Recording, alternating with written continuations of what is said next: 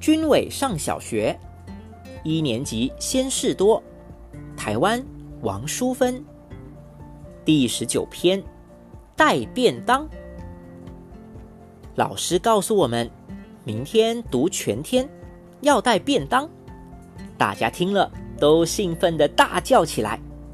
李静很骄傲的大声宣布：“我要带一只大鸡腿。”所有的小朋友都跟着说：“我也要。”小绵羊却更大声的决定：“我要带泡面。”结果所有的人又跟着改变主意，大喊：“我也要！”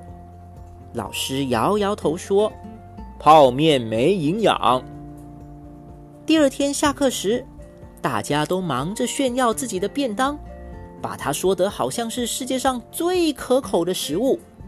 结果越讲肚子越饿。到第三节课下课时，肖明阳终于忍不住把他的泡面打开。抓了一小块干面，先吃了起来。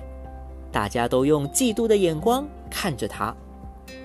上午最后一节课的下课钟响了，当大姐姐帮我们把蒸好的便当抬到讲台上，大家闻到那香喷喷的味道时，简直乐疯了。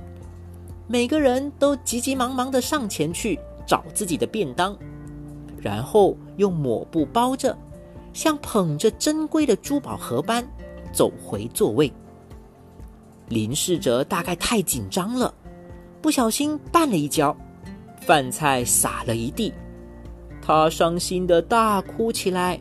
我们都很同情的看着他。结果老师要我们每个人分一口饭、一口菜给他，所以后来全班吃得最饱的人是他。带便当真是太好玩了，而且还会有人打翻便当，正好可以把妈妈说很有营养，我却不敢吃的青椒给他。